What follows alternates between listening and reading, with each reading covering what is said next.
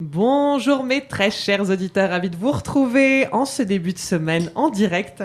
On a le grand plaisir aujourd'hui de parler d'alimentation, de revitalisation, de bien-être évidemment avec notre naturopathe qui nous vient tout droit de Marseille, c'est Julien Allaire. Bonjour Julien.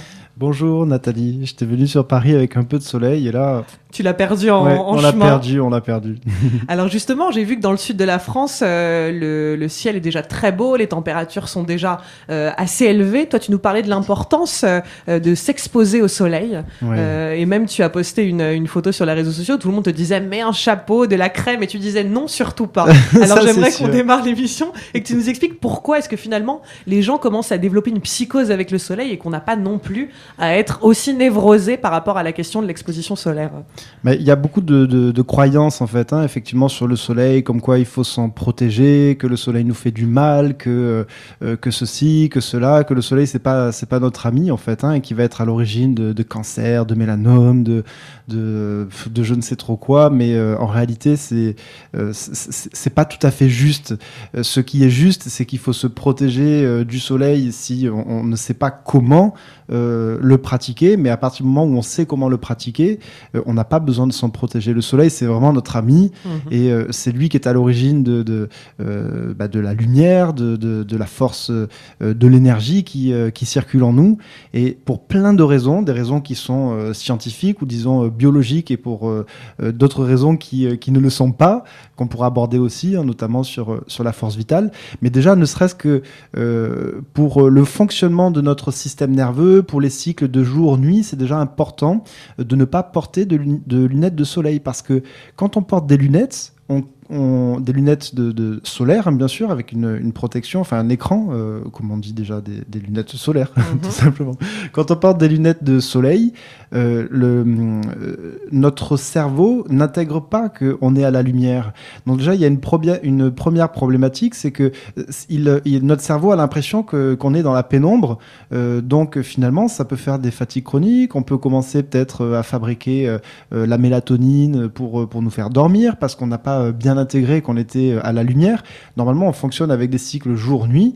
Le jour, on doit être à la lumière. La nuit, on doit être dans euh, l'obscurité. Et si on respecte pas ça, euh, ça, ça provoque déjà des troubles au niveau de notre système nerveux qui ne fabrique plus les bonnes hormones au bon moment. Et aussi, par exemple, euh, pour la peau, la peau a des outils pour, pour se protéger, mais pour qu'elle puisse se protéger, la peau a besoin de savoir qu'on est exposé à la lumière. Et c'est entre autres grâce euh, aux capteurs qui sont les yeux. Donc une fois de plus, si on porte des lunettes de soleil, euh, la peau n'a pas euh, l'information comme quoi on est dans un endroit qui est lumineux, donc elle ne développe pas sa, sa protection. Donc par exemple, on, ne synthétise pas la vitamine D quand on porte des lunettes de soleil et qu'on s'expose On la fabrique apparemment moins bien. En fait, ce qui se passe, c'est qu'avant d'être de la vitamine D, c'est de la provitamine D. Et cette provitamine D, en fait, est, est vraiment sur, sur la peau alors je sais pas à quel endroit exactement, mais c'est dans les, j'imagine, euh, dans les couches juste euh, en dessous des, couches superficielles.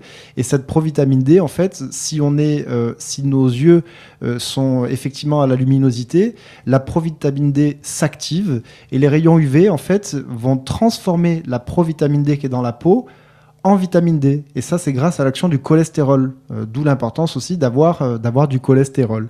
Voilà, du bon cholestérol, c'est vrai. Du... Mais même les deux, en fait. Même du mauvais Et oui, en fait, ce qui se passe, c'est que euh, quand, quand on prend des traitements contre le cholestérol, on, on va très certainement empêcher la synthèse de la vitamine D. parce qu'il n'y aura pas cette, ce cholestérol qui va permettre de transformer la provitamine D euh, en vitamine D grâce à l'action des, euh, rayons UV. Et après, je rappelle que la vitamine D permet au calcium de se fixer au niveau des os. Donc euh, les gens, par exemple, qui prennent en, des, traitements avec, à base de statine vont risquent d'avoir à terme des carences en vitamine D.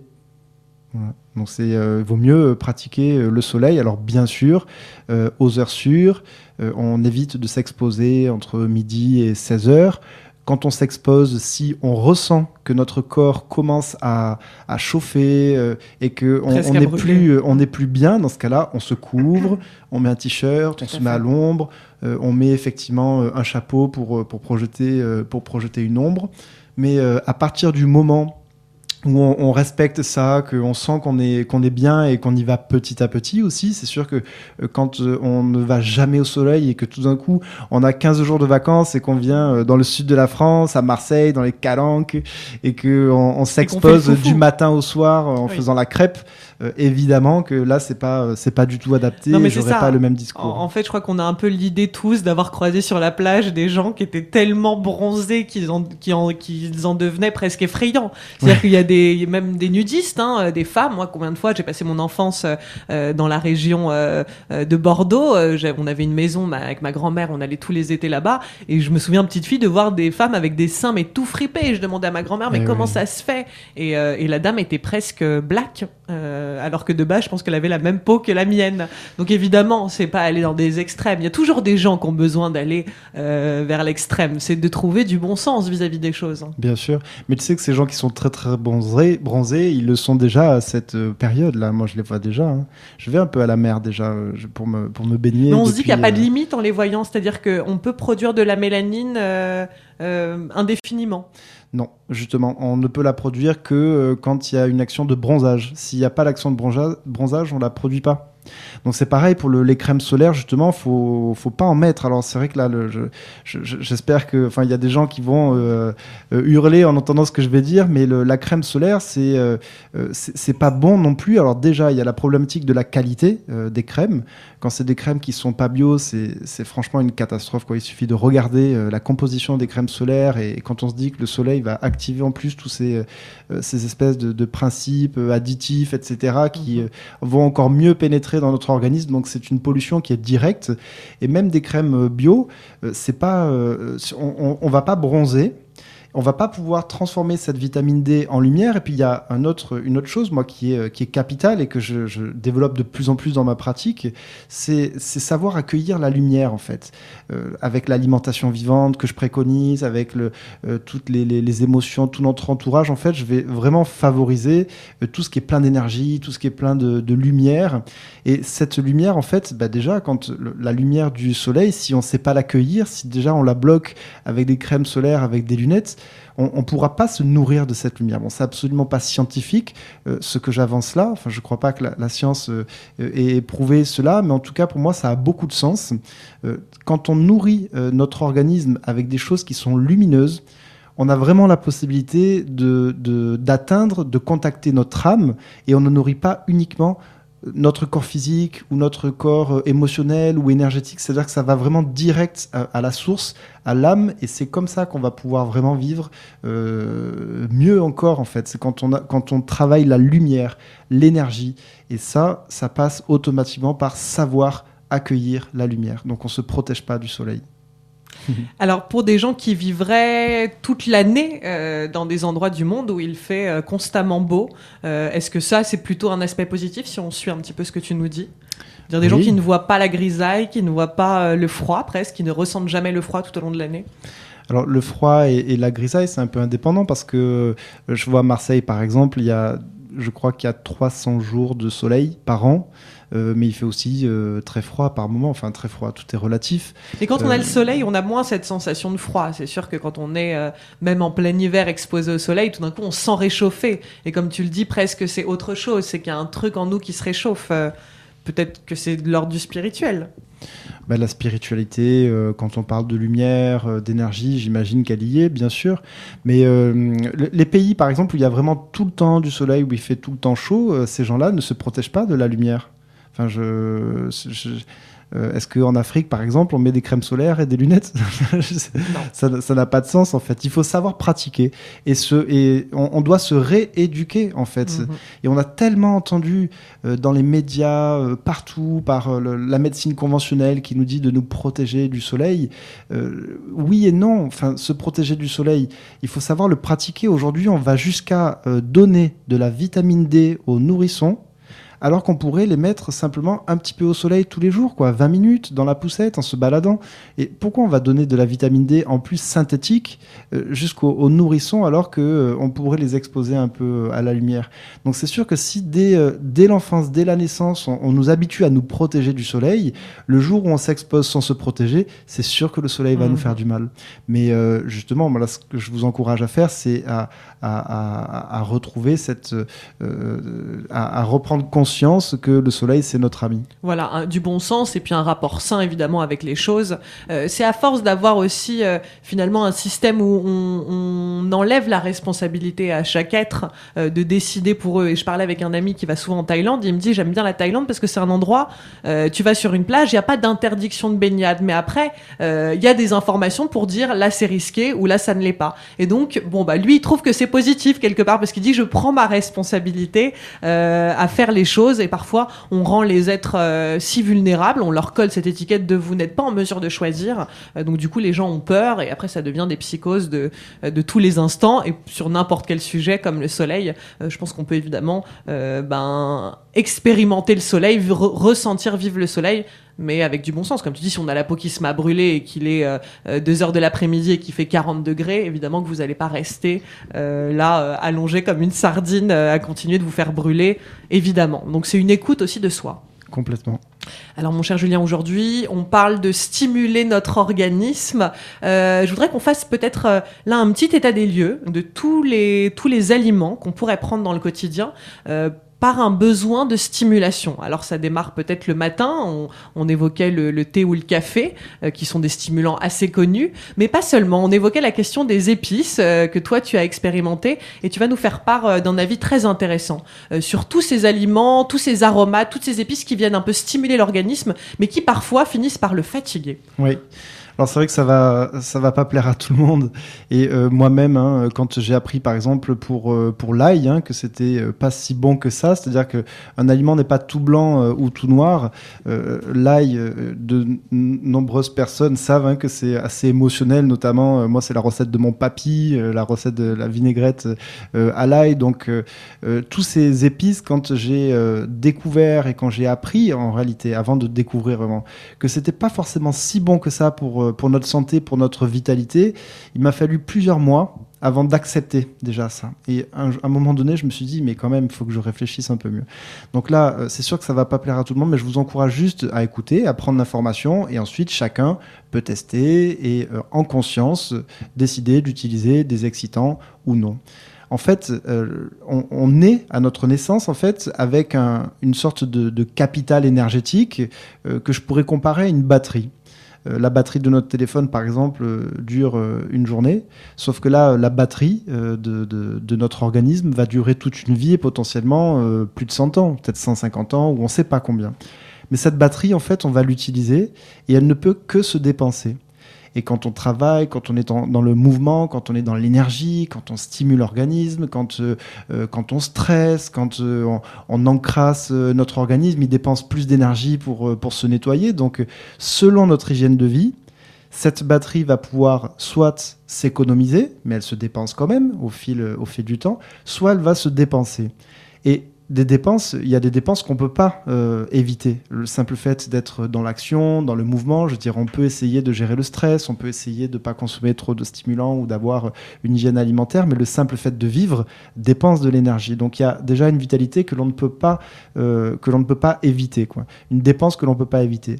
En fait, les stimulants ont un point de vue qui sont assez intéressants. Qui, euh, alors, je ne parle pas des stimulants comme le café ou le thé qui sont pas forcément intéressants pour, pour la santé parce qu'ils n'apportent pas de, de principes euh, euh, vraiment intéressants. Et en plus, ils ont que le côté stimulant dépense d'énergie. On dit que le thé apporte du fluor dans une peut-être petite quantité. Est-ce que ça, ça pourrait être intéressant?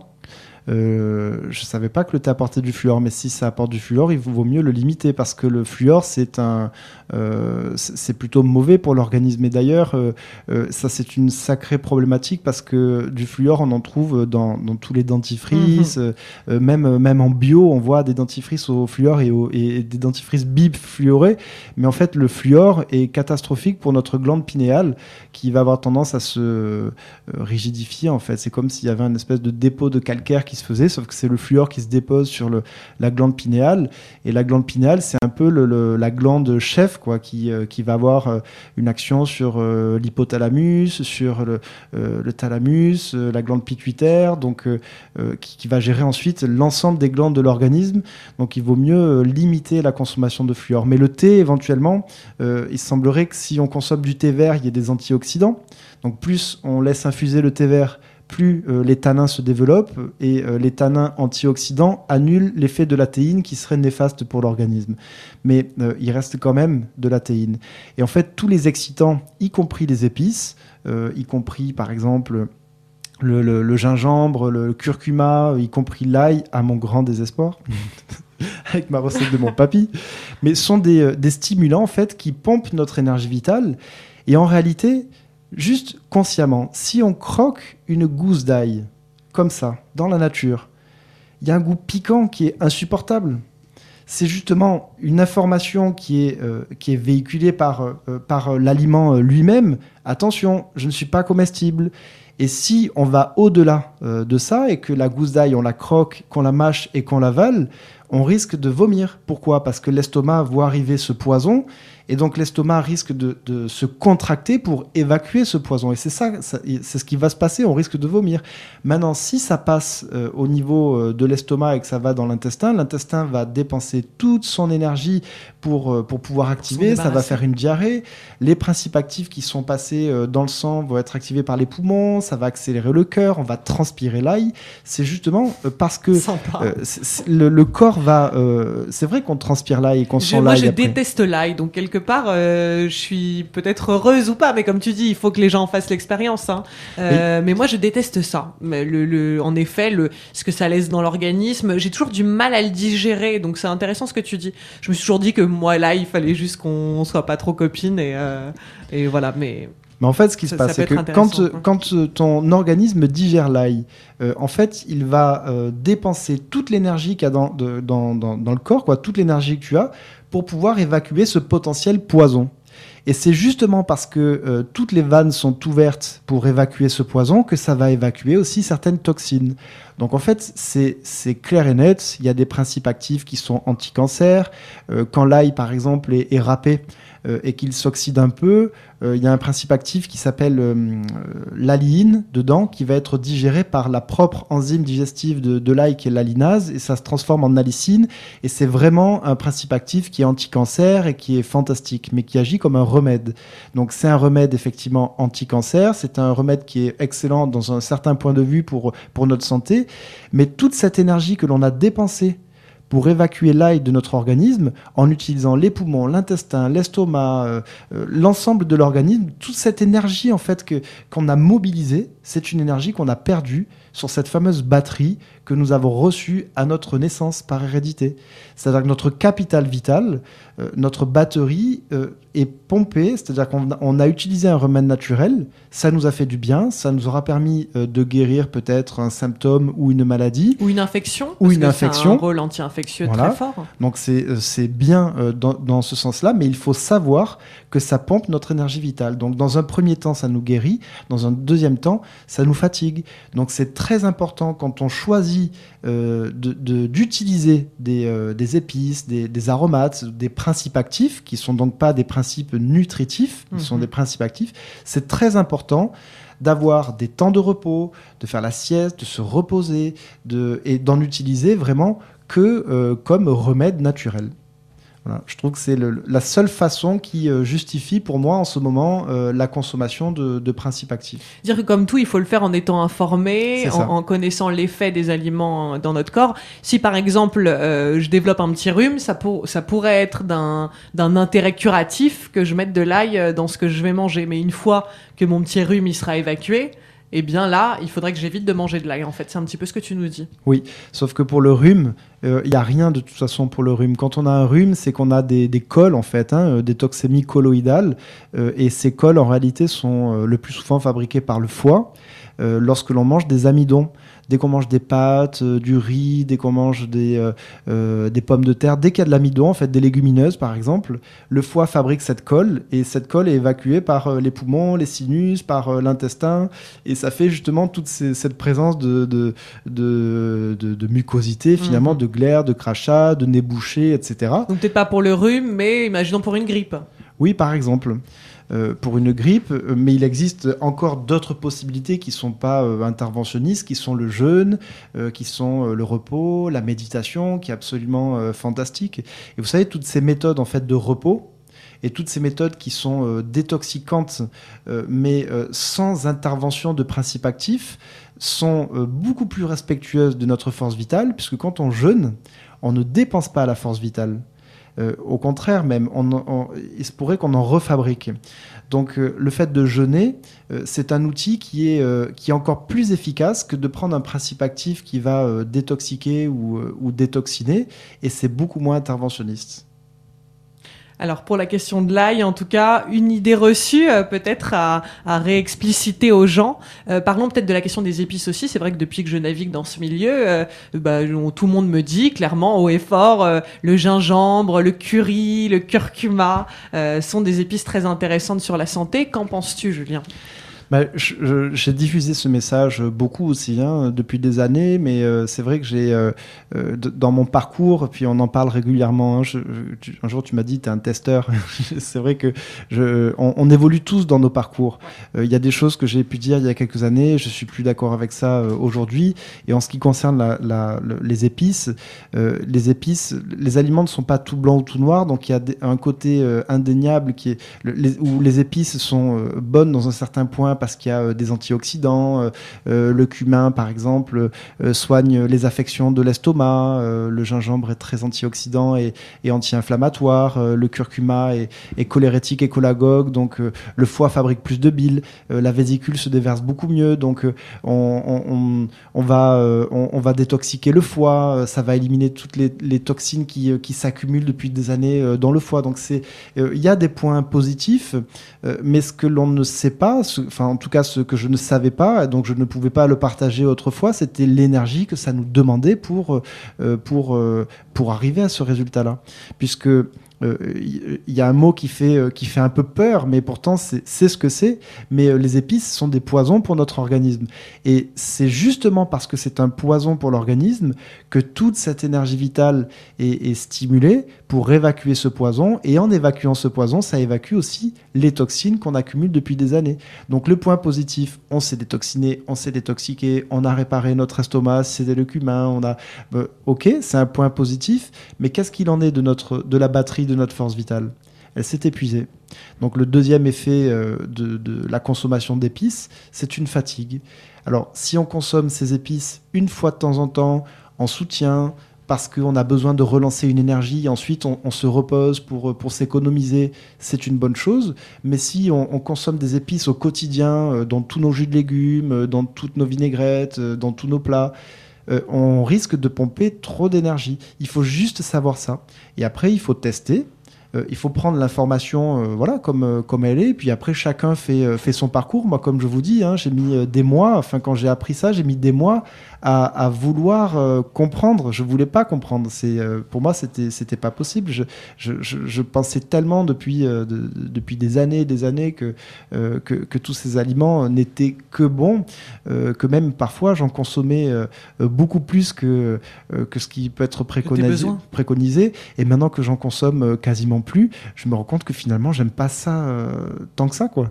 Et t'as plus d'énergie surtout. Oui, complètement, parce que j'économise. Mais surtout, ce qui, ce qui fait vraiment du bien, c'est que quand on a conscience de cette batterie qu'on récupère à la naissance et que on, ne peut que l'économiser ou euh, la dépenser, mais on peut pas vraiment en refabriquer de cette énergie de base, que ça m'aide, si vous voulez, à, beaucoup mieux, euh, à prendre conscience de l'importance du repos et de l'économie. C'est-à-dire que quand je vais avoir 30 euh, minutes euh, devant moi euh, sans avoir rien à faire de particulier, je vais me poser, respirer un peu, faire une sieste.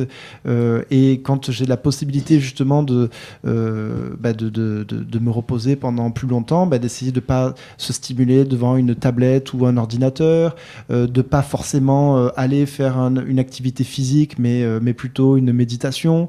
Parce que toutes ces activités de repos euh, permettent vraiment de régénérer l'organisme. On a plus besoin de repos euh, que de stimulation.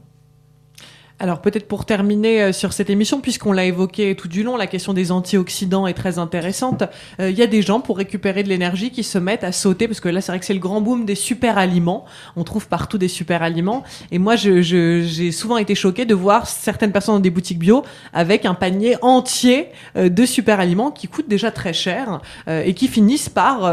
j'ai comme une amie, elle avait découvert les de goji, et bien un jour je la vois, elle avait mangé quasiment au moins 100 grammes de 100 grammes de bête gaucher. Elle me dit, je me sens pas très bien. Et je dis, bah oui, je pense que c'est assez normal que tu ne te sentes pas très bien. Je ne suis pas naturopathe, euh, donc je ne pourrais pas t'expliquer en quoi euh, ça a troublé ton intestin, mais je pense que ça l'a troublé. Donc explique-nous ce grand boom des antioxydants et ce qu'ils peuvent nous amener comme euh, nous enlever.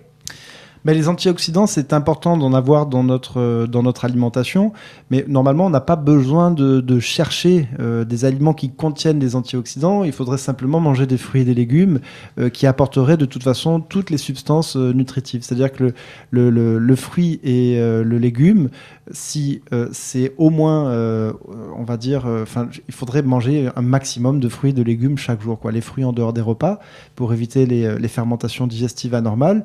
Des légumes à tous les repas, que les légumes soient vraiment euh, au moins euh, la moitié de notre plat principal. C'est-à-dire que si on décide de manger euh, des pâtes, du riz ou, ou, quoi que ce soit qui n'est pas physiologiquement normalement adapté à notre organisme, on va toujours compenser par une grande, par une grande quantité de légumes euh, qui va apporter les minéraux, qui va apporter euh, euh, l'alcalinité pour, pour tamponner l'acidité des, des autres aliments, et aussi une part de crudité. Par exemple, si on les digère bien comme ça, il y a la force vitale, il y a l'énergie. Et en dehors des repas, on va consommer des fruits, et normalement, avec les fruits qu'on consomme en dehors des repas, et les légumes et les crudités que l'on consomme à tous nos repas, on a tous les antioxydants dont on a besoin l'homme moderne aujourd'hui euh, qui, euh, qui est très carencé, qui est très pollué, euh, qui est intoxiqué, s'oxyde. Donc il a besoin de plus d'antioxydants.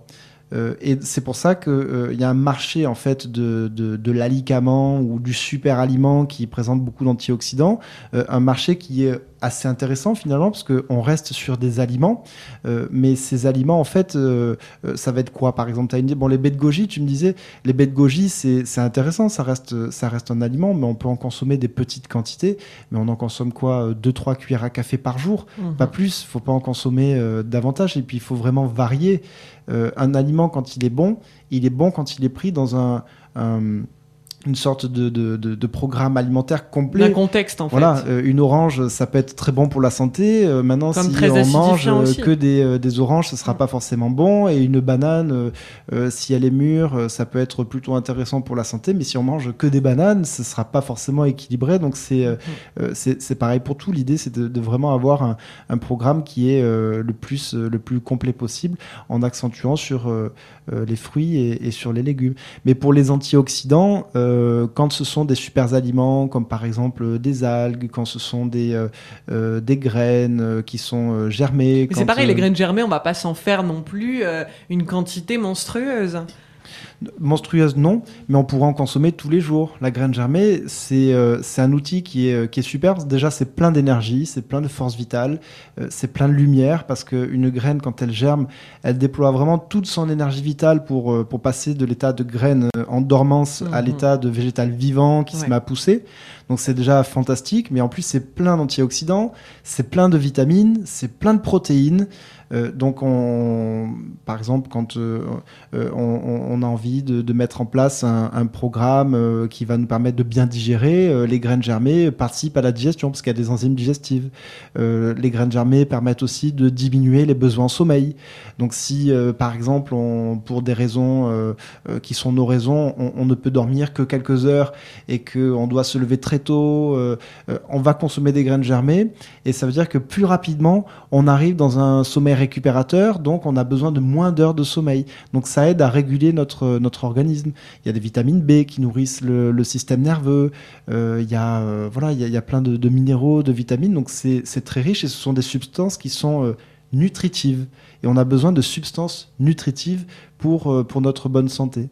C'est-à-dire que quand on va si on mange beaucoup de fruits, de légumes et de substances nutritives, des vitamines, des minéraux, euh, mais aussi des, macronutriments qui sont les, protéines, les, glucides et les lipides, ces substances nutritives vont euh, permettre à notre organisme de fonctionner correctement. Les cellules vont se nourrir de ces substances nutritives et si elles sont bien nourries, elles vont se nettoyer. Donc, si vous voulez, par une revitalisation, on arrive à, quoi? On arrive à une détox. Mmh. C'est-à-dire que le corps se détoxe naturellement parce qu'on le revitalise, parce qu'on le nourrit. C'est ce qui fait une différence avec les détox, où on oblige l'organe à se nettoyer avec des principes actifs euh, qui peuvent être considérés, euh, n'ayons pas peur de dire le mot, mais comme des poisons. Mhm. Et puis finalement, on, pousse un peu son organisme à bout. Euh, il finit par être très fatigué, au lieu de prendre tout ce temps-là aussi euh, bah, pour le mettre au repos, comme tu le disais. Et, toutes les sollicitations, c'est pas seulement les sollicitations alimentaires, c'est, euh, bah, comme tu nous l'expliquais, savoir prendre des moments de silence avec soi, eh des moments de calme. De, ça donne un équilibre. méditation, de repos, de sieste, se coucher un peu plus tôt. Mais tout ça, on ne peut le faire que quand on a compris euh, qu'on a une batterie et que cette batterie s'épuise au fur et à mesure. Si on n'a pas compris ça, euh, c'est un conseil, si vous voulez, que, qu'on n'applique pas parce que c'est un peu comme quand on entend euh, qu'il faut manger des fruits et des légumes, 5 fruits et légumes par jour, mais il n'y a pas de cohérence parce qu'on entend ça entre deux pubs pour McDo et, Kinder Pingui, comme je dis à chaque fois, et donc du coup, il n'y a, y a pas de, il a pas de cohérence là-dedans. donc du coup, l'idée, c'est de, de pratiquer vraiment cette euh, cette, hygiène de vie au sens large, de mettre du sens euh, dans notre assiette, de mettre du sens dans, euh, dans nos rapports humains, de mettre du sens dans l'environnement dans lequel on veut, on veut évoluer. Et pour ça, il faut être éduqué. Et puis tout est remède, tout est poison, et on pourrait l'extrapoler en effet à la vie. c'est comme votre, votre meilleur ami, et eh bien, quand vous le voyez quelques fois par semaine, ça peut être très agréable. Quand vous l'avez euh, tous les jours euh, à côté de vous, peut-être qu'on n'en peut plus. Et ben, ça peut être la même chose avec l'alimentation. C'est-à-dire qu'il faut varier. Je crois que ça, c'est une grande règle. Euh, c'est de varier ce que l'on mange. Et pourquoi pas de manger de, saison. Et justement, avant de se quitter, Julien, on a une, une question d'une auditrice qui nous demande que penses-tu de l'impact des aliments d'autres latitudes sur notre organisme? Donc, des aliments qui sont importés d'ailleurs. Bah, c'est je, je, pourrais pas vous dire vraiment ce que, oui, ce que j'en pense. Euh, Parce que par exemple, un ananas, un ananas, ça peut, oula, j'ai du mal à le dire, un ananas, ça peut avoir euh, euh, des effets très positifs sur la santé dans une bonne salade de fruits. Hein. Oui. Et on en trouve quand même rarement ici. Je ne fais pas partie de, cette école euh, très difficile qui, euh, qui ne favorise que euh, le locavorisme, même si, tant que possible, pour les fruits et les légumes que l'on trouve dans la région, ben, je favorise bien sûr la région ou au moins le pays. En revanche, des ananas, je trouve que ça peut être intéressant d'en consommer. Par exemple, je, je, vous dis toujours que le, fruit doit être l'aliment qui est le plus consommé. Enfin, dans la proportion de, des aliments que l'on consomme, le fruit doit avoir la plus grande place. Euh, et si on tourne par exemple qu'avec des fruits en ce moment euh, et qu'on veut rester euh, que de, France, du coup, ben, on va tourner avec des pommes, on va tourner avec quoi? Des kiwis et il n'y a rien d'autre en ce moment. Donc du coup, comment faire Heureusement qu'on a des fruits exotiques qui nous permettent d'avoir plus de fruits.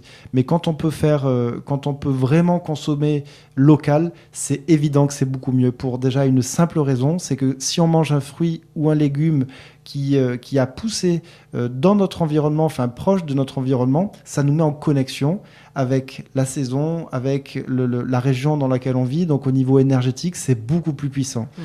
Et pour des raisons écologiques aussi, c'est beaucoup plus intéressant. Mais parfois, c'est difficile de faire autrement.